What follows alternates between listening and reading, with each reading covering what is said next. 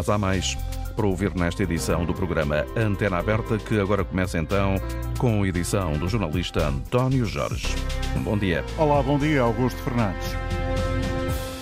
Já estamos para mais um programa e estamos à espera da sua participação. Se quiser eh, trazer a sua voz, a sua opinião a este programa, pode inscrever-se, ainda vai a tempo. Há um número de telefone gratuito Trata-se do 822-0101. Eu repito o número, 822-0101. Queremos ouvir a sua voz neste programa e queremos ouvir a sua opinião sobre o tema que hoje propomos debater, sendo certo que está na praça pública eh, um pouco a ideia que o governo refuta, evidentemente, a ideia que uh, o Executivo está paralisado e que nos últimos dias em Portugal se tem discutido, ou pelo menos o uh, noticiário político, digamos assim, tem estado muito concentrado naquilo que tem saído da Comissão Parlamentar de Inquérito da TAP e questões relacionadas diretamente com o Ministério das Infraestruturas de João Galamba e a tal clivagem que se tornou uma realidade recente de forma mais acentuada em Portugal,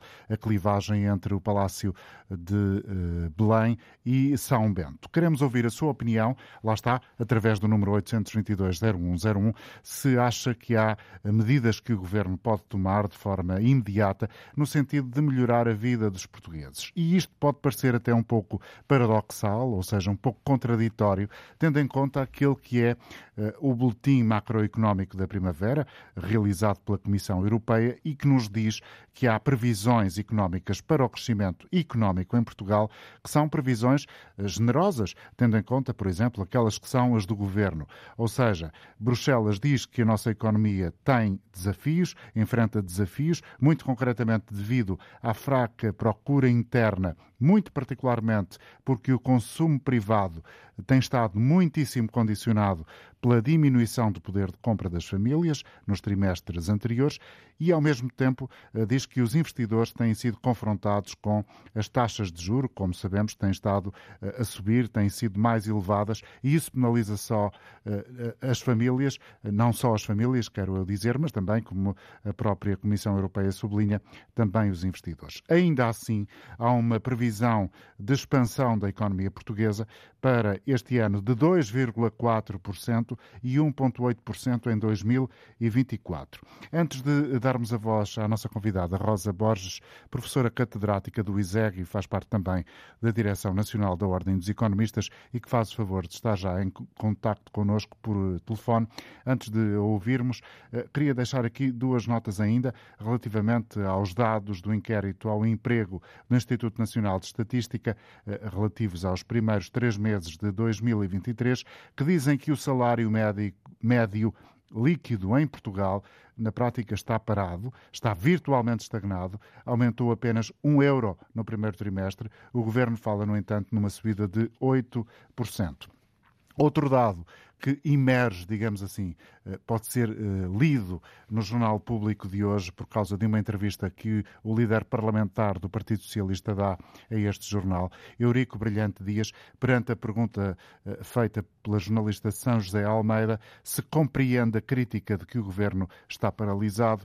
O líder do Partido Socialista, o líder parlamentar do Partido Socialista, Eurico Brilhante Dias, diz que não e que há, de facto, um conjunto de ações que o governo tem eh, desenvolvido e que refutam esta ideia de paralisação política e dá, por exemplo, eh, como eh, forma de sustentar essa ideia, a agenda para o trabalho digna, o quadro de recuperação e resiliência que permitiu alterar, por exemplo, a lei das ordens profissionais, a aprovação de dois orçamentos, a aprovação de um programa de estabilidade, são pontos que dá na resposta Eurico Brilhante Dias. Bom, agora que estão lançados os dados que considero essenciais para a discussão, eh, cumprimento então Rosa Borges, professora catedrática do ISEG, da Direção Nacional da Ordem dos Economistas. Bom dia, professora. Muito obrigado pela sua amabilidade. Do seu ponto de vista, o Governo, e esta é uma provocação, eh, tem, transmitido um pouco esta ideia aos portugueses, essa tal percepção geral de que a dinâmica política tem estado muito centrada na Comissão de Inquérito à TAP e que há um conjunto de medidas que urgem ser tomadas perante um cenário económico que não é favorável, com as taxas de juro a subirem, as famílias atrapalhadas com uh, a necessidade de encontrarem rendimentos alternativos para pagarem as uh, prestações ao fim do mês e também com a tal tendência inflacionista que, apesar de ter vindo a diminuir, ainda se mantém e se faz bem sentir no nosso bolso. Muito bom, dia, muito bom dia, muito bom dia aos ouvintes e é um prazer novamente participar neste programa. Uh, eu diria, em, relação à primeira questão que coloca, se o executivo está paralisado ou se, digamos, estas questões que, que têm surgido em relação à TAP, uh, tem, de facto, tem de facto dominado tem de facto dominado, parece que tudo o resto ficou ensombrado ou fica ensombrado. Uh, acredito que o, que, que o Governo uh, continue o seu trabalho, naturalmente, mas é essa de facto a opinião, digamos, que trespassa para todos nós. E, e desse ponto de vista não acho uma coisa positiva, acho que nos devemos centrar naquilo que de facto é importante para o país. Portanto, para o país é o crescimento económico. E aproveito, digamos, esta parte final da minha intervenção para comentar o Programa de Estabilidade.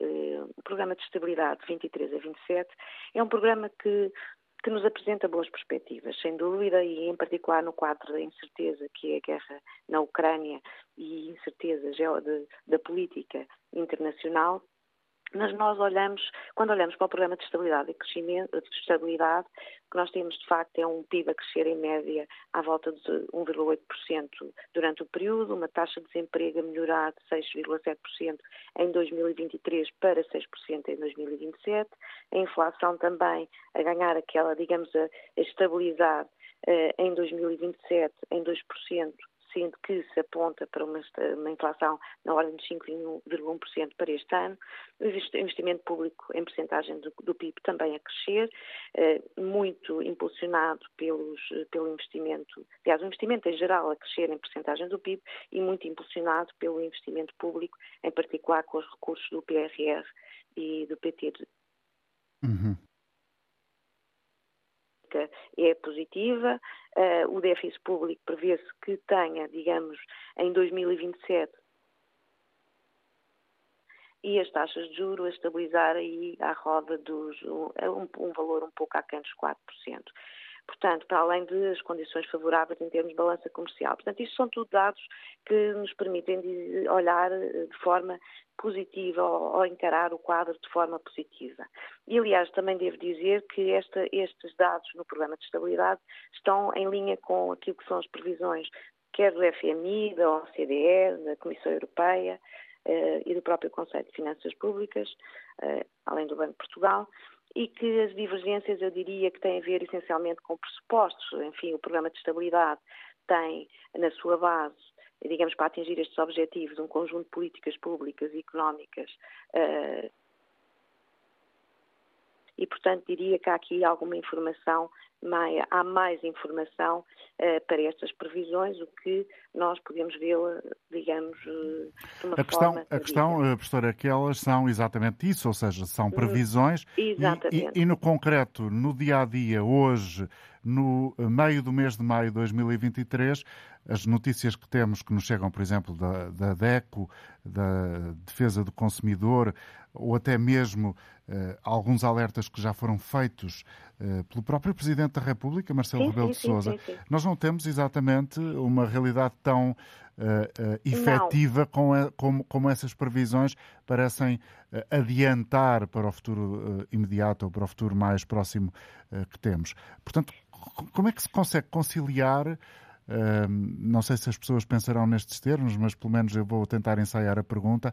Como é que se consegue conciliar uh, um, uma projeção, uh, não assim muito distante de nós, que até é altamente positiva, ou pelo menos muito positiva, com uma realidade que eh, vemos cada vez mais famílias entregarem as casas ao banco porque não têm capacidade de pagar o crédito à habitação, com as pessoas a encolherem as compras que têm que fazer no supermercado e optarem muitas vezes por comer sopa porque têm que optar exatamente por isso, porque não conseguem ter mais dinheiro para o resto das necessidades. Portanto, parece que há aqui uma espécie de uh, duas realidades a conviverem uh, no, no, espaço público e é difícil às pessoas perceberem, ou pelo menos ter esperança nas, nas indicações que as previsões económicas trazem. Sim, essa era a minha segunda parte. É porque este cenário favorável de facto ainda não se traduziu numa melhoria das condições de vida.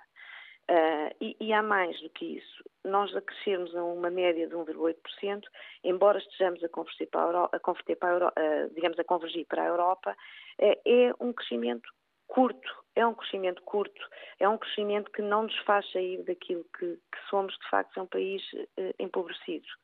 Um, portanto, não é suficiente. Eu diria, embora estes indicadores sejam favoráveis, eles deviam ser mais significativos. E isso implicava, digamos, em termos de investimento, em termos de apoio ao rendimento das famílias, eh, em termos de acelerar a atividade económica, uma atuação mais musculada por parte do governo. E se eu lhe perguntar assim, eh, de imediato, e eu bem sei que isto carece de uma reflexão, e, e, admito que, que, não tenha a resposta na ponta da língua e peço-lhe desculpa por uh, colocar nessa situação, mas se eu lhe perguntar, então o que é que o Governo, do seu ponto de vista, devia de fazer já para termos uh, algum, uh, alguma folga orçamental quando digo nós, estou a falar das famílias e as empresas Sim. que, como sabem, estão cada vez também mais pressionadas.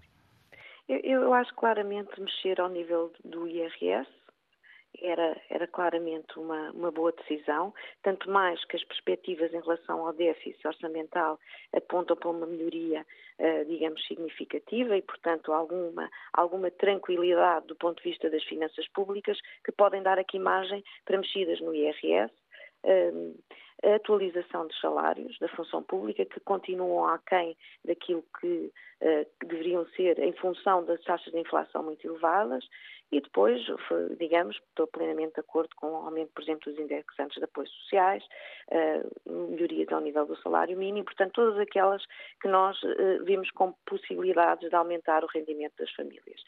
Uh, isto do lado, de, digamos, das famílias, pelo lado das empresas, de facto, é também ao nível fiscal. Ter aqui alguma Eh, em relação, nomeadamente, medidas específicas que possam, digamos, aliviar as empresas em termos fiscais e, digamos, disponibilizar recursos financeiros para que elas possam proceder aos seus investimentos. E, uh, e basicamente, eu diria que eram estas áreas que, que deviam ser mexidas, aprofundadas e, e, e, trabalhadas em termos da intervenção pública. Hum. Basicamente, é, é, são estas ideias que eu, que eu deixaria aqui. Porque há um tema também muito sensível e que, de resto, foi ontem uh, aflorado no habitual comentário de Luís Marcos Mendes, que é muito visto pelos portugueses, tem a ver com uh, uh, o salário médio, os salários que se praticam em Portugal, que são baixos e que estão eventualmente na origem da saída daqueles que são os jovens mais bem qualificados para outros países da Europa e não só. Por exemplo, a senhora dá aulas no ISEC, que é uma das escolas consideradas das melhores do mundo em termos de, da área de finanças e economia pelo Financial Times e, portanto, tem-se assistido a este movimento dos jovens que estão uh, bem preparados nos últimos anos, não ficam e há efetivamente uma redução da taxa de empregados dos uh, licenciados e dos mais bem qualificados. Este é também para si um problema que é. uh, tem, tem que ser revisto? Seguramente, seguramente, seguramente. Seguramente os jovens hoje não têm condições para sustentar, não têm condições para se autonomizar. E isso tem a ver não só com os baixos salários, uh, que remuneram formações sólidas, porque de facto as universidades portuguesas são as universidades que estão colocadas nos melhores rankings internacionais. E aliás, a procura em relação aos nossos jovens recém-licenciados é muito grande por parte, eh, digamos, do exterior, das empresas do exterior e, os, e as remunerações eh, que, que, que, permitem alcançar não são de facto, eh, as nossas remunerações não são competitivas com remunerações que os jovens conseguem encontrar lá fora. E há outras restrições. Estamos a falar de remunerações que podem começar tranquilamente nos 5 mil euros uh, quando se sai imediatamente da universidade. Uh, sim, talvez a valor, ou um pouco menos talvez, acontece é que as condições de vida nos países destinatários também são mais, mais jovens, difíceis.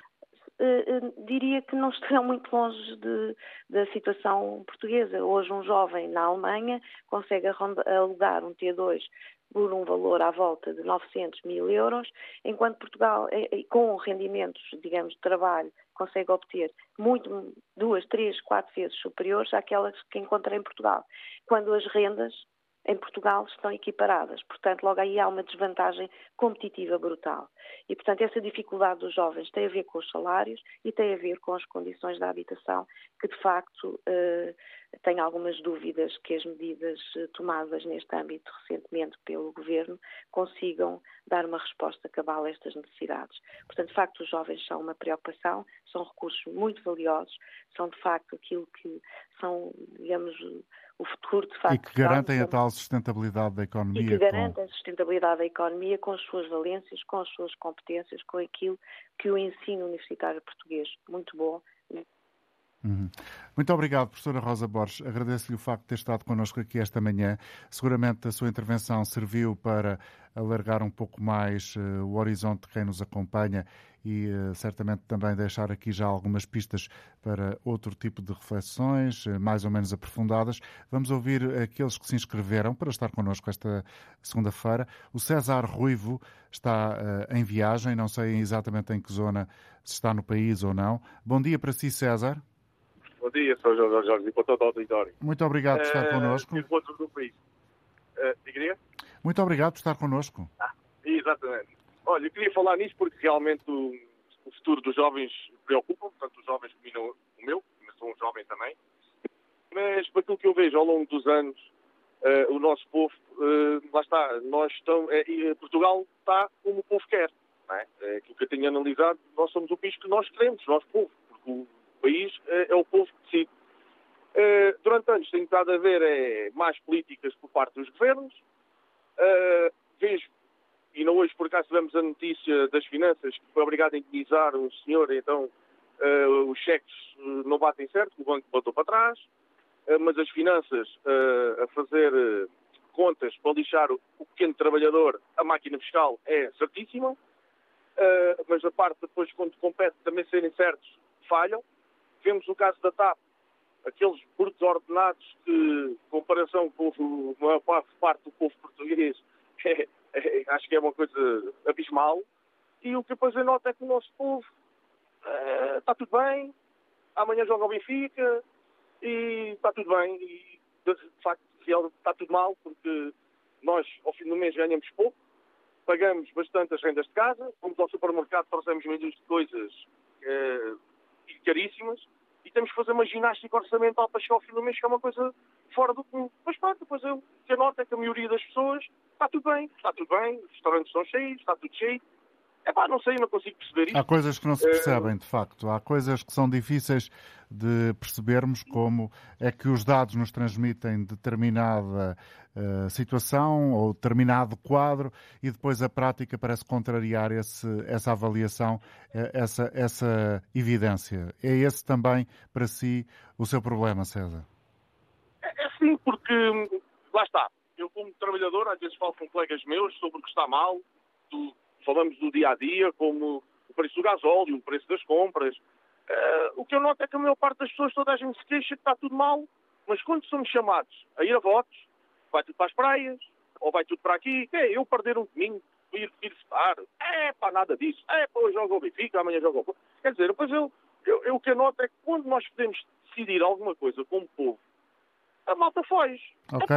então... César, obrigado. Continuação de uma boa viagem para si. Vamos ouvir em Coimbra a Alexandra Rodrigues. Bom dia, Alexandra. Está-me a ouvir? Sim, sim, bom dia. Ora, bem-vinda. Obrigada. Uh, bem, eu inscrevi-me hoje realmente porque hum, acho, acho que hum, para a maioria do, das famílias hum, o preço de, de, da habitação tem, tem subido muito uh, e tem tornado os orçamentos familiares demasiado curtos para aquilo que é uh, necessário. E o Governo uh, tomou algumas iniciativas nesse sentido, procurar, por exemplo, permitir às famílias com determinada taxa de esforço encontrarem alguma solução de mitigar esse esforço junto dos bancos, mas para si isso é não, suficiente? Não, não, acho que é insuficiente, assim como a medida do IVA zero não, não, não aliviou de maneira nenhuma uh, o orçamento familiar uh, das idas ao supermercado não se notou nada, ou quase nada, uh, e por isso estas medidas realmente foram insuficientes. O que me parece que, que é absolutamente essencial e, e, urgente é efetivamente aumentar o, o, os ordenados. pelo que já aqui também ouvimos hoje. os ordenados, o ordenado mínimo, o ordenado médio em Portugal é demasiado baixo, que, não, que não dá para. Que não corresponde ao custo de vida. e se vai haver então estes, esta folga na nossa economia ou este, esta perspectiva positiva, eh, não há motivo nenhum para que não se avance com essas medidas, que isso sim uh, poderá ajudar as famílias a conseguirem ter uma melhor, melhores condições de vida. Ok. Muito obrigado, Alexandra, pela sua participação e pelo contributo que aqui traz. Cumprimento também a coordenadora do Gabinete de Proteção Financeira da DECO, da Associação de Defesa do Consumidor, doutora Natália Nunes. Bom dia, Natália. Muito Bom obrigado por estar connosco outra vez.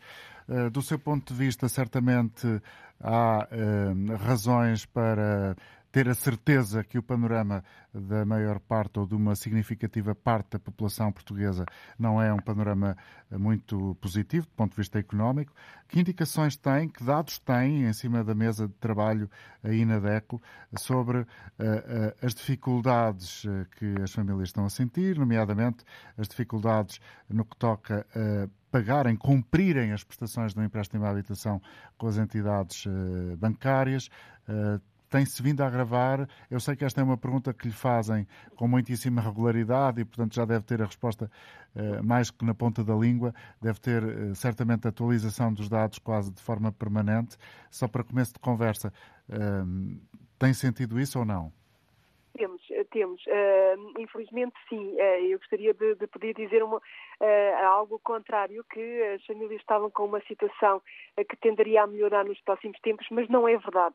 E as, e as famílias têm que estar cientes de que é verdade que a inflação dá alguns sinais de algum abrandamento, mas é abrandamento, ela está muito elevada. Ainda está a mais de 5%. Exatamente. E, e aquilo que, que, é desejável é que ela venha para os 2%. Portanto, há, há aí uh, um, grande caminho.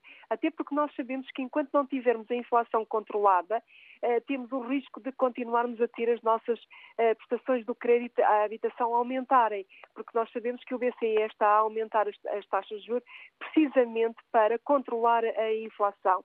E também sabemos que uh, a Euribor tem estado a subir, porque o BCE tem estado a subir a, taxa diretora e, e ela influencia a Euribor e isso, consequentemente, vai levar a que aumentem as prestações do crédito à habitação das famílias. Nós, nestes últimos tempos, temos tido muitas famílias uh, confrontadas, claro, com o aumento do, do, dos preços, todos nós sentimos isso. A nossa fatura do supermercado continua a, a aumentar mas a prestação da, da, do crédito à habitação de muitas famílias mais do que duplicou. E como uh, estava a ser referido, a verdade é que os nossos rendimentos não acompanham uh, todo, todo este aumento, seja dos preços uh, dos, dos bens, seja da nossa prestação do crédito à habitação. E é aqui que reside o grande problema para uma grande fatia das famílias portuguesas, em especial daquelas que têm menores rendimentos ou daquelas que têm taxas de esforço mais elevadas. São sobretudo estas as que são, uh, que estão afetadas. Uh, claro que não estamos a falar de todas as famílias em Portugal com dificuldades uh, financeiras, mas estamos a falar de muitas, de uma grande parte das famílias que está a ser, a ser afetada por esta situação. E aquilo que nós temos. Eu não sei se é a sua percepção, Natália, peço desculpa por interromper, não querendo que, que deixe de dizer aquilo que queria dizer já a seguir. Eh, eu não sei se é a sua percepção, eh, mas quando se vai, por exemplo, a um supermercado, e esta é uma experiência que é pelo menos a minha, Uh, apesar de não ir muito a supermercados, é verdade, mas, mas, mas sinto que há cada vez mais pessoas a, a, pedirem uma moedinha porque não têm recursos para, para comer. É, verdade. E nós vemos inclusivamente mesmo uh, as, as, entidades de, de, de, apoio social que prestam apoio em termos alimentares, precisamente também a dar eco dessa, dessa realidade, que são cada vez mais as solicitações que, que têm. Nós vemos as, as pessoas, eh, eu devo dizer que ainda este fim de semana fui fazer, eh, fazer compras e eu vejo as pessoas olharem para o dinheiro que têm e a escolherem os produtos em função do dinheiro que, que têm e a trazerem só mesmo aquilo que é essencial. Às vezes muitas das coisas que são essenciais, inclusivamente, ficam, uh, ficam nas prateleiras. Uh, portanto, esta também é a realidade que nós temos, porque a verdade é que os nossos rendimentos os apoios que têm sido criados, eles têm sido manifestamente insuficientes. Claro que é melhor haver apoio do que não apoio nenhum, mas a verdade é que eles têm sido muito insuficientes e a verdade é que não têm tido aqui uma regularidade que também permita às famílias uh, organizarem os seus orçamentos em função desse, desses apoios. Por outro lado, temos apoios que foram anunciados no início, eh, logo nos primeiros de, um, meses de, deste ano, mas que ainda não estão a ser, a ser concedidos às famílias. Quais? Como seja o, o apoio ao arrendamento ou o apoio à bonificação da, do, dos juros do crédito à habitação e que são, eh, vamos lá ver, são, são eh, essenciais que estes apoios comecem a ser, a ser pagos, a ser dados às famílias. O que é que está a dizer, Natália? Que há anúncios do governo que não passam disso? Não, eles passarão disto. Não, não passaram, foi ainda, não se concretizaram. Porque a bonificação, por exemplo, dos do juros, uh, para quem tem crédito à habitação, ele neste momento ainda não está a ser concedido às, às famílias. O apoio ao pagamento da renda, ele eh, em princípio irá ser pago este mês, o próximo, mas ainda não está. Uh, portanto, e o facto de serem anunciados os apoios e haver aqui um grande desfazamento entre o momento em que são anunciados e que são uh, pagos, isto também acaba por prejudicar uh, as, as, famílias. Por outro lado, mesmo estes apoios, nomeadamente o da o apoio à bonificação da, dos juros no crédito à habitação, ele vai ser manifestamente insuficiente para ajudar as famílias que estão com dificuldades no pagamento do crédito à habitação. Criou-se aqui a ilusão de que iria ser um, um apoio que iria uh, ajudar as famílias, que evitaria que elas entrassem em, em, dificuldade e com toda a certeza não vai, ser, uh, não vai ser assim, até pelos requisitos que estão previstos na própria legislação.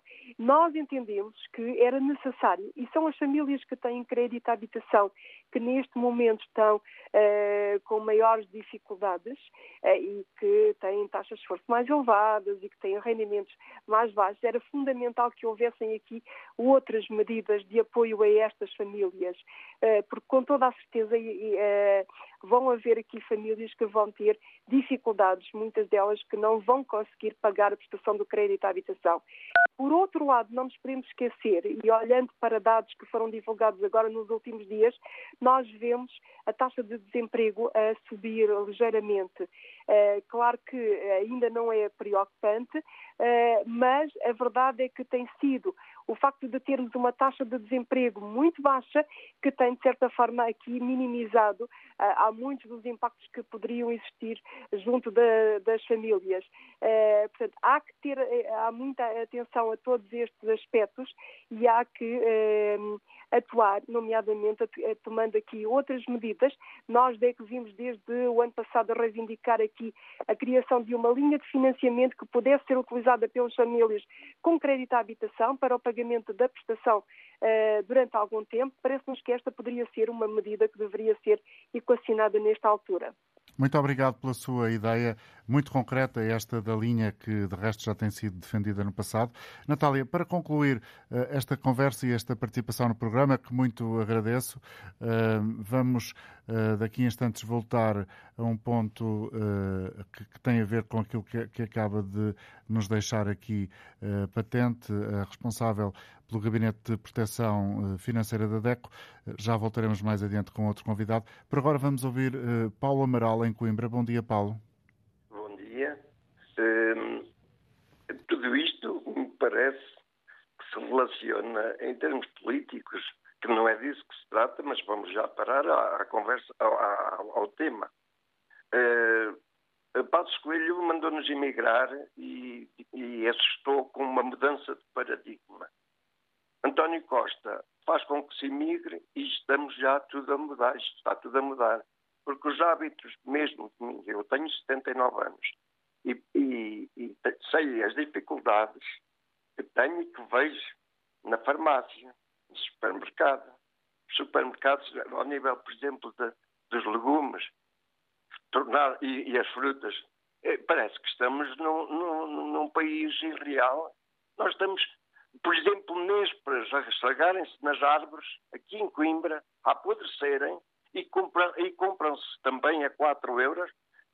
A maior parte daquilo é hábito, eu sou aqui vizinho e vejo deitar para o lixo a própria superfície comercial não pode qual, mas uh, deitam toneladas por mês de, de, de, de desperdício eh, de frutas e, e, até algumas em bom estado que talvez também por aí em Espanha é proibido fazer isso. Tem que ou, ou despejar em sítio onde haja animais ou pô-los de forma que sejam distribuídos por, por, por, uma determinada camada de população, porque há muita fome. Há aqui pessoas ainda como eu que vimos nos queixar do que estamos a ver e não sentimos propriamente.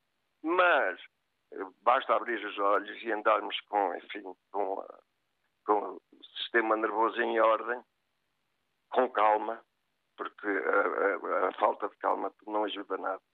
E de facto nós vemos coisas, uh, gente a pedir, pessoa, até, até próprios imigrantes brasileiros em situações calamitosas, sem uh, poderem alugar um quarto, para, para, para, sustentar a nossa economia, porque no fundo é gente nova que está a chegar e muito bem capacitada e não consegue arranjar um quarto em Coimbra. E, e eu estou a falar de porque conheço a realidade. Mas isto é por todo o país. Uh, o que nós sabemos é que esses frutos, que estão caríssimos, são produzidos por umas pessoas que estão obrigadas, tipo escravos, não sei aonde, e devemos ter muito mais do que aqueles que, que temos conhecimento, em estufas e sabe Deus com que, uh, uh, portanto, nutrientes, nutrientes ou adubos Uh, e o que é certo é que eles queixam-se que não têm, têm má vida, ou não se queixam porque estão escondidos, estão, estão talvez uh, uh, escondidos mesmo é o, é o termo. Uhum. E, e, está de facto uma coisa muito difícil. se passarmos isto tudo para a saúde, a saúde, eu não sei qual é a diferença que há entre o Serviço Nacional de Saúde e o nosso serviço privado de saúde. É porque é só num, num lado paga-se e no outro não se paga nada. E eu entendo que a qualidade do serviço privado, aquele que eu tenho, que eu tenho experienciado, é muito inferior. A espera das consultas é um mês eh, e depois chegamos lá e, e, e temos uma, um horário marcado e será daí a uma hora ou uma hora e meia. Eu não sei se ainda estou no ar. Está no ar, está. E, e, o que o Paulo está a dizer confirma uma ideia que não é só sua, é constatada também por muitas outras, que de quando em vez, quando o programa permite ter esse tipo de uh, partilha de experiência, é uma ideia que é de facto uh, recorrente, ou seja, de que também os serviços privados de saúde têm vindo a degradar uh, a oferta aos utentes. Muito mesmo mesmo a ponto de, eh, numa consulta, marca-se um, um, elemento diagnóstico que se fará um mês depois. E depois, um mês depois, eles marcam para, para outra consulta e, nós, e depois, pasme-se, com, com um cartão, tudo muito, muito, muito bem em termos burocráticos. E um cartãozinho bonito na mão e tal, com um horário, não sei o quê. Chegamos lá e esperamos uma hora e meia uma hora e meia para uma consulta, por exemplo. Bom, Paulo, deixe-me fazer uma pergunta concreta que é aquela que, no fundo, uh, fazemos como ponto de partida e é central no programa. Se uh, o Paulo uh, tivesse capacidade de escolher uma medida para pôr em prática de imediato, de forma a ajudar os portugueses, tem ideia de qual pode ser a sua resposta? Olha, eu talvez menos subsídios, porque tem sido uma cosmética, os subsídios já aí falaram nisso. Eh, tem sido uma cosmética política e, e, e, mais os subsídios não atingem as pessoas que estão uh, verdadeiramente a passar. Essas estão caladas e envergonhadas e há gente da classe média que desceu de uma, de, desse patamar para não sei para onde. Olha, isto é perfeitamente. Eu, eu lamento, porque eu sou um democrata e quero a democracia, não quero solução nenhuma de, de, de, daquilo que se vê para aí. Já percebemos o que quer dizer. Pronto. Paulo, obrigado. Tenha um bom dia. Paulo Amaral, em Coimbra. Domingos Gonçalves, Liga do Norte do País, mais concretamente da Pova de Lanhoso. Bom dia para si, Domingos. Bem-vindo ao programa. Bom dia, António Jorge. Está bom tudo dia. bem? Tudo bem. Olha, era o seguinte, eu, eh, por aquilo que, que, tenho visto os colegas a falar anteriormente, já muita coisa foi, foi dita daquilo que eu queria dizer, dou-lhes os parabéns por isso. Eu já estou, como diz uma pessoa idosa, que este país, sem educação, sem saúde e sem justiça, não vai lá, realmente são as três coisas que neste momento não, não estão fáceis. Eu tenho um, um exemplo meu, desculpa lá estar um bocado nervoso, mas é a primeira vez.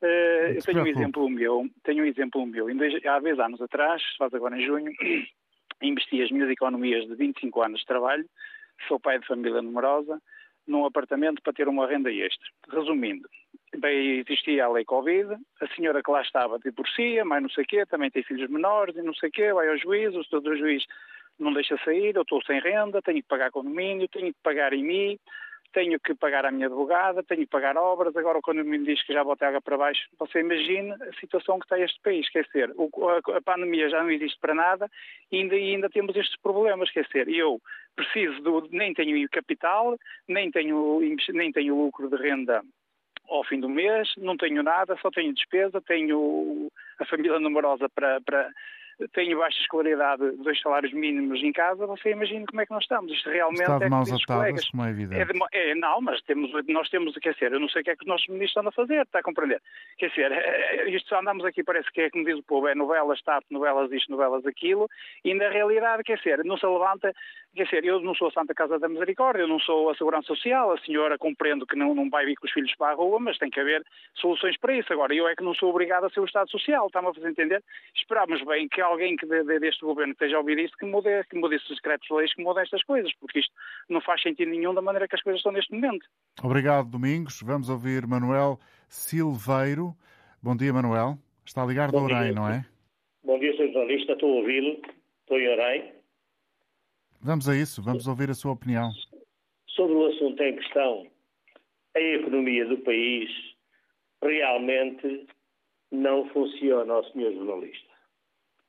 Nós, antes de mais, deixe-me fazer um parênteses para dizer que eu realmente não sou um radical de direita nem de esquerda. Eu sou um moderado que me considero democrata. Porém, a economia do nosso país não funciona.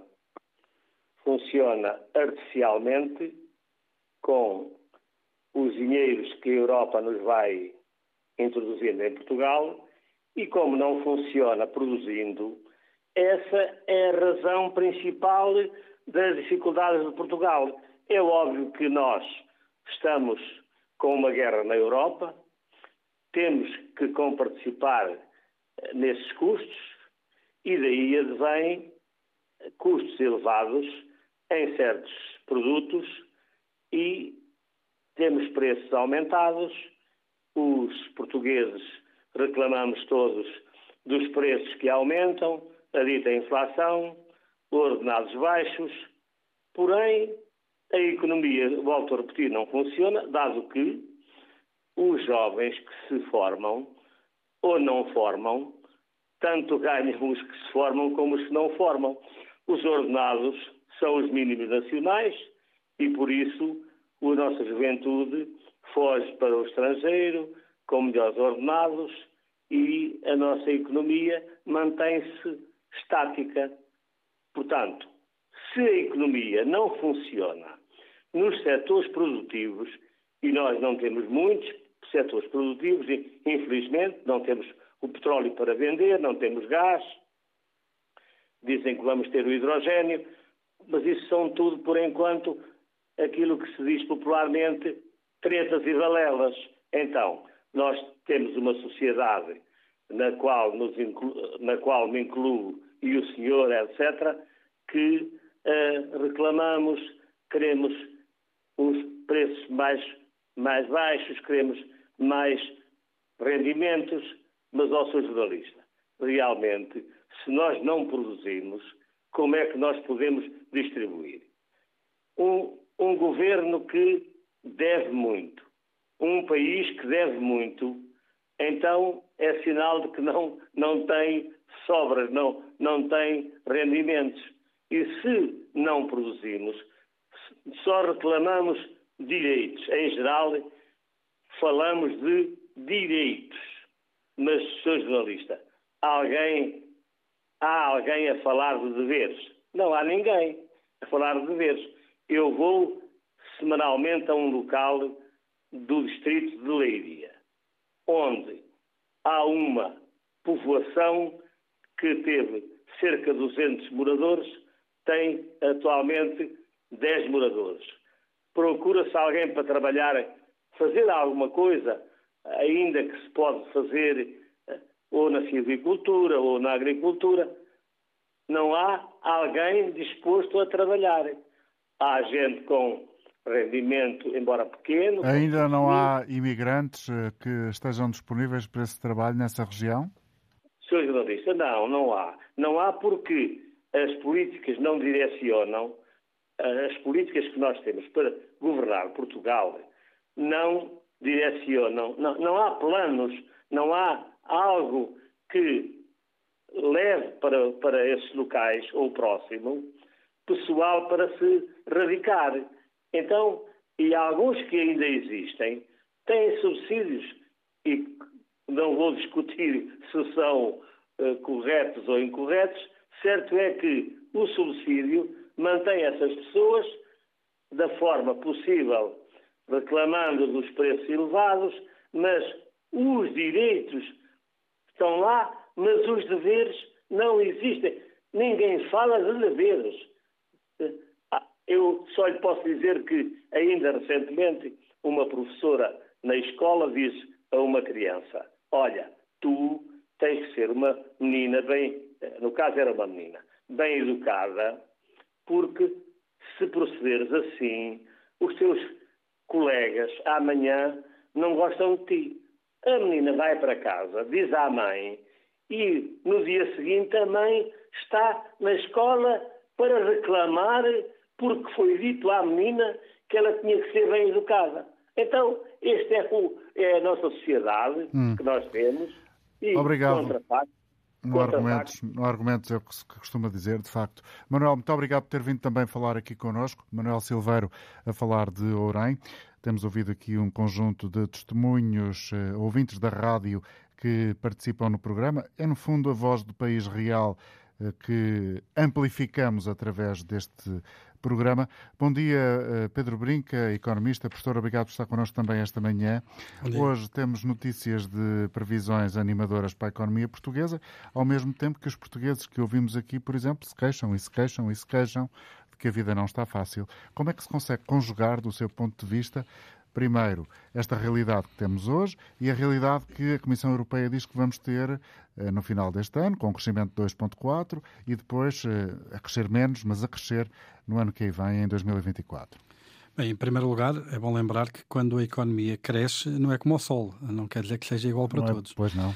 E aquilo que, que nós vemos, de facto, é que principalmente em 2021, 2022, apesar de 2022, apesar do PIB ter aumentado de forma acentuada, cerca de 6,7% acima da, da inflação, aquilo que a parte dessa criação de riqueza que foi para quem vive apenas do seu trabalho hum, não aumentou, diminuiu.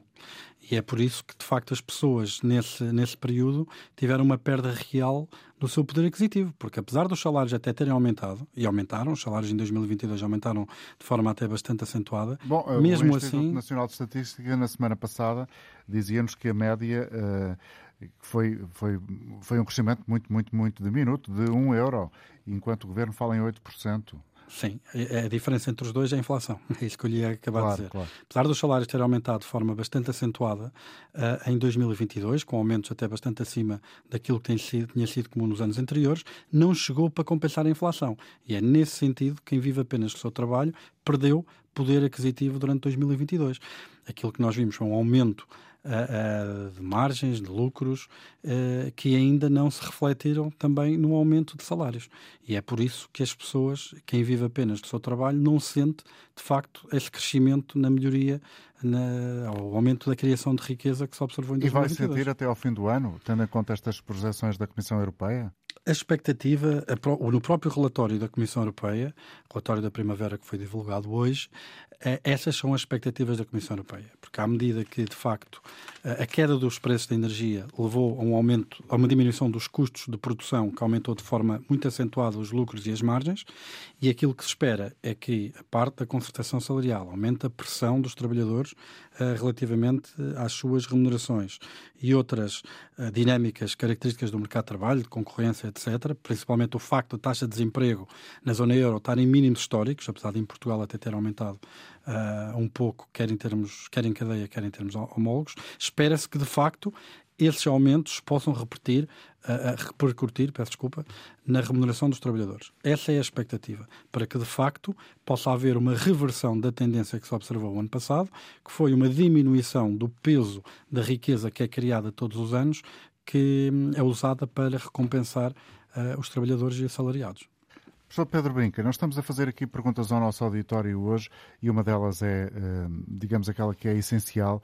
Uh, perante aquelas que são as condições que estamos a viver, por causa da crise inflacionista, uh, com as dificuldades geradas pelas taxas de juro, há quem diga que o governo está mais ou menos paralisado, o governo refuta essa crítica. O senhor, se tivesse que escolher uma, uma ideia que pudesse dar ao governo para, para tentar atenuar as dificuldades dos portugueses, consegue sintetizar essa ideia? Tinha várias, mas só para começar por um, uma linha de atuação que o governo teve e que, na minha opinião, é bastante contraproducente. Vamos lá ver. Temos uma crise de inflação, significa que Uh, a capacidade de pessoas, governo e empresas de comprar bens e serviços é superior à capacidade que a economia tem de os produzir. Isso é um facto e por isso é que os preços sobem. Como é que se resolve uma crise de inflação? Tirando poder de compra a pessoas, empresas e governos. Agora, o que nós temos é um pacto social em que nenhuma família pode estar sujeita a um nível de privação que seja indigno. Nenhuma família pode deixar de enviar suas, os seus filhos para a escola, ter comida ao fim do dia, ter um teto sobre a cabeça. Essas pessoas precisam de ser ajudadas. Aquilo que não é que não ajuda isto é meter cheques no correio para 90% da população, uh, baixar o IVA uh, dos, bens, dos produtos alimentares. Veja, só essa medida foram 500 milhões de euros, que foi o custo previsto da medida, 500 milhões de euros, que vão beneficiar de forma desproporcional quem mais tem. Quem menos tem e gasta menos em alimentação teve um alívio menor. Se nós pegássemos estes 500 milhões de euros e os fôssemos entregar a um, milhão, a, a, um milhão das famílias em Portugal que são beneficiários de algum tipo de prestação social e, tem, e, e, são beneficiárias da taxa social de eletricidade, em vez de receberem os tais 11 euros previstos, calhar recebiam 4 ou 5 vezes mais. Sim. Essas pessoas precisam de ser ajudadas. Quem, quem está em dificuldades precisa de ser ajudado de forma cirúrgica. Não é dando poder de compra a todos de forma indiscriminada que se combate uma, uma, uma crise inflacionista. É... E acaba por ser uma ideia que é uma crítica construtiva Obrigado, uh, professor Obrigado. Pedro Brinca. Já estamos em cima do tempo, ou seja, uh, vai terminar o programa. Agradeço-lhe a sua presença Obrigado. aqui no programa. Voltaremos amanhã. Atenção às notícias ao meio-dia. Vamos atualizar a informação que marca este dia, segunda-feira, dia 15 de maio de 2023 para todos a continuação de um excelente dia. Amanhã contamos novamente com a sua presença desse lado e, eventualmente, com a sua voz nesta nossa, que é a sua antena.